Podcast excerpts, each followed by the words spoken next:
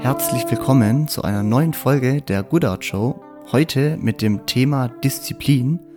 Und dann würde ich sagen, verlieren wir nicht viel Zeit. Nach dem Intro geht's los.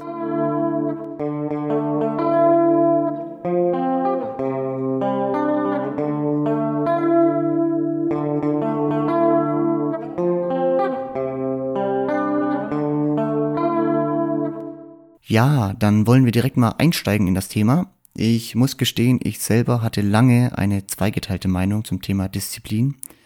Liegt daran, dass Disziplin etwas für mich negativ behaftetes war.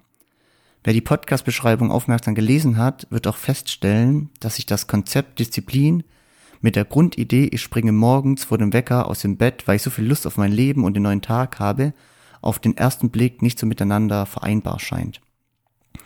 Das Bild, welches ich hier zeichne, ist natürlich auch stark euphorisiert und ich denke, jeder kennt das. Wenn man euphorisch ist, dann ist man auch meistens voller Tatendrang und da läuft dann das Thema, an dem man arbeitet, einem von der Hand. Jetzt gibt es natürlich auch schlechte Tage, beziehungsweise das Beispiel finde ich sogar noch besser, eine Zeit, bevor eine Person etwas Bestimmtes erreicht hat, beziehungsweise erfolgreich wurde.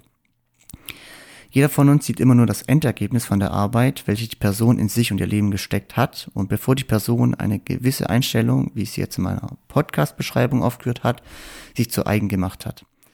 Und in dieser Zeit davor spielt Disziplin eine wichtige Rolle im Leben der Person und gegebenenfalls beziemlich, beziehungsweise mit ziemlich hoher Wahrscheinlichkeit auch immer noch, wenn diese Person ihre Ziele erreicht hat. Jetzt versuche ich einfach mal eine Definition für Disziplin zu geben. Ähm, für mich ist Disziplin im Endeffekt nichts anderes als die Energie, die ich aufbringen muss, um ins Handeln zu kommen. Dabei ist es völlig egal, ob es eine geistige oder körperliche Anstrengung ist, die ich aufbringen muss. Um die Idee etwas bildlicher zu verdeutlichen, äh, chemisch gesprochen, ist das eine Reaktion und ich benötige ein gewisses Maß an Aktivierungsenergie, um das Ganze ins Rollen zu bringen. Jetzt treten mehrere Probleme mit dieser Definition auf. Erstens, wir haben pro Tag nur ein gewisses Maß an Energie zur Verfügung. Und zweitens, unser Gehirn ist darauf aus, immer die Entscheidung zu treffen, welche uns kurzfristiges Vergnügen bereitet. Mit dem Wissen um diese beiden Parameter gibt es aus meiner Sicht mehrere Handlungsmöglichkeiten. Erstens, ich muss lernen, mit meiner mir zur Verfügung stehenden Energie zu haushalten. Zweitens, ich kann versuchen, meine Energie, die ich zur Verfügung habe, zu erhöhen, was meistens natürlich auch erst einmal ein gewisses Investment an Energie benötigt. Beispielsweise, ich mache Sport, ich ernähre mich anders. Oder drittens, Langzeitdenken lernen. Nachdem ich jetzt weiß, äh, meine Disziplin hängt maßgeblich von meiner mir zur Verfügung stehenden Energie ab und ich weiß auch, wie ich meine Energie handhabe und gegebenenfalls noch erhöhen kann, kommen wir jetzt mal zum eigentlichen Thema und zwar Disziplin an sich.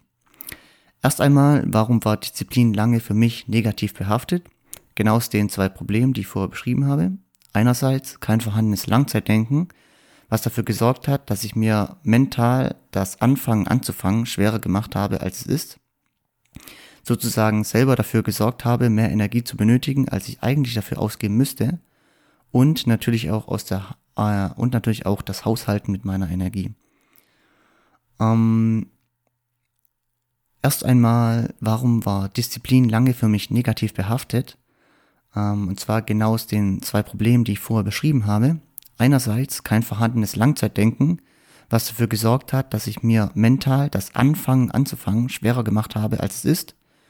Sozusagen selber dafür gesorgt habe, mehr Energie zu benötigen, als ich eigentlich dafür ausgeben müsste. Und natürlich auch das Haushalten mit meiner Energie war ein Riesenproblem. Dann die Frage, wann benötige ich überhaupt Disziplin? Ähm, wie weiter oben schon angesprochen, genau dann, wenn ich einen schlechten Tag habe oder noch nicht die dafür benötigte Einstellung mir zu eigen gemacht habe. Jetzt ist es natürlich so, dass die benötigte Aktivierungsenergie, um ins Handeln zu kommen, variieren kann, abhängig davon, wie meine körperliche und geistige Konstitution in diesem Moment ist. Gehen wir zuerst auf die körperliche Ebene ein. Ich denke, dazu muss ich nicht viel verlieren. Die meisten werden es kennen. Wenn man körperlich aktiv war, muss man sich um einiges mehr zusammenreißen, um beispielsweise in den Sport zu gehen, während es etwas anderes ist, wenn man davor noch nicht körperlich aktiv war. Nun zur geistigen Konstitution. Mm, ich denke, dass man hier sehr viel rausholen kann, um sich das Leben einfacher zu machen und dadurch auch eher ins Handeln zu kommen. Hier gibt es einige Punkte, bei denen ich denke, die sind essentiell. Ähm, erstens eine negative Denkweise, zweitens gegen sich selber kämpfen und drittens ein aufgewühlter Verstand. Hm, gehen wir erstmal auf das erste ein, und zwar die negative Denkweise. Aus meiner eigenen Erfahrung kann ich sagen, eine negative Denkweise ist ein extremer Energieräuber. Dementsprechend möchte ich hier auch auf meine erste Folge aufmerksam machen, nicht die Vorstellungsfolge, sondern die Folge nach, welche das Thema behandelt, eine positive, realistische Einstellung sich zu eigen zu machen. Dann der zweite Punkt, gegen sich selber zu kämpfen. Ich denke, dazu muss ich nicht viel sagen, außer dass man gar nicht erst ins Handeln kommt. Mit ziemlich großer Wahrscheinlichkeit, muss nicht immer so sein. Und natürlich ein aufgewühlter Verstand. Ich denke, die meisten kennen es. Man ist irgendwo, aber definitiv nicht im Hier und Jetzt und bei der Arbeit. Und man muss sich extrem anstrengen, um sich zu fokussieren. Und das zieht natürlich sehr viel Energie und sorgt dafür, dass man diese dann nicht zur Verfügung hat, wenn man sie benötigt. So, was kann ich gegen all die angesprochenen Punkte tun? Und meine Antwort darauf lautet wie immer, meditieren. ähm, ich hoffe, ich benutze es nicht zu so inflationär. Es gibt natürlich auch viele weitere Methoden aus der Persönlichkeitsentwicklung. Jedoch benötige ich für jedes Problem eine eigene Übung und ich persönlich möchte mit möglichst wenig Aufwand das größtmögliche Ergebnis erzielen und ich setze mich eher für eine Sache hin als für mehrere. Aber da muss einfach jeder mal gucken, was für ihn das Beste ist.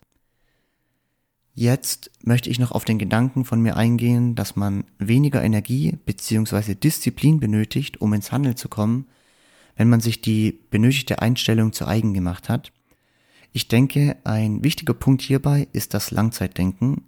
Wenn ich weiß, warum ich in diesem Moment mich gegen das kurzzeitige Vergnügen entscheide und für das Langzeitvergnügen und auch begriffen habe, Warum? Mit begreifen meine ich geistiges und emotionales Verständnis. Dann benötige ich weniger Disziplin, weil es für mich selber die bestmögliche Option ist, hierbei ins Handeln zu kommen. Gut. Ich hoffe, es waren wieder ein paar spannende und auch neue Erkenntnisse mit dabei. Und dann hören wir uns beim nächsten Mal, wenn es wieder heißt, mit Goodart in sich selbst und die Zukunft investieren. Und bis dahin wünsche ich allen eine erfolgreiche Woche.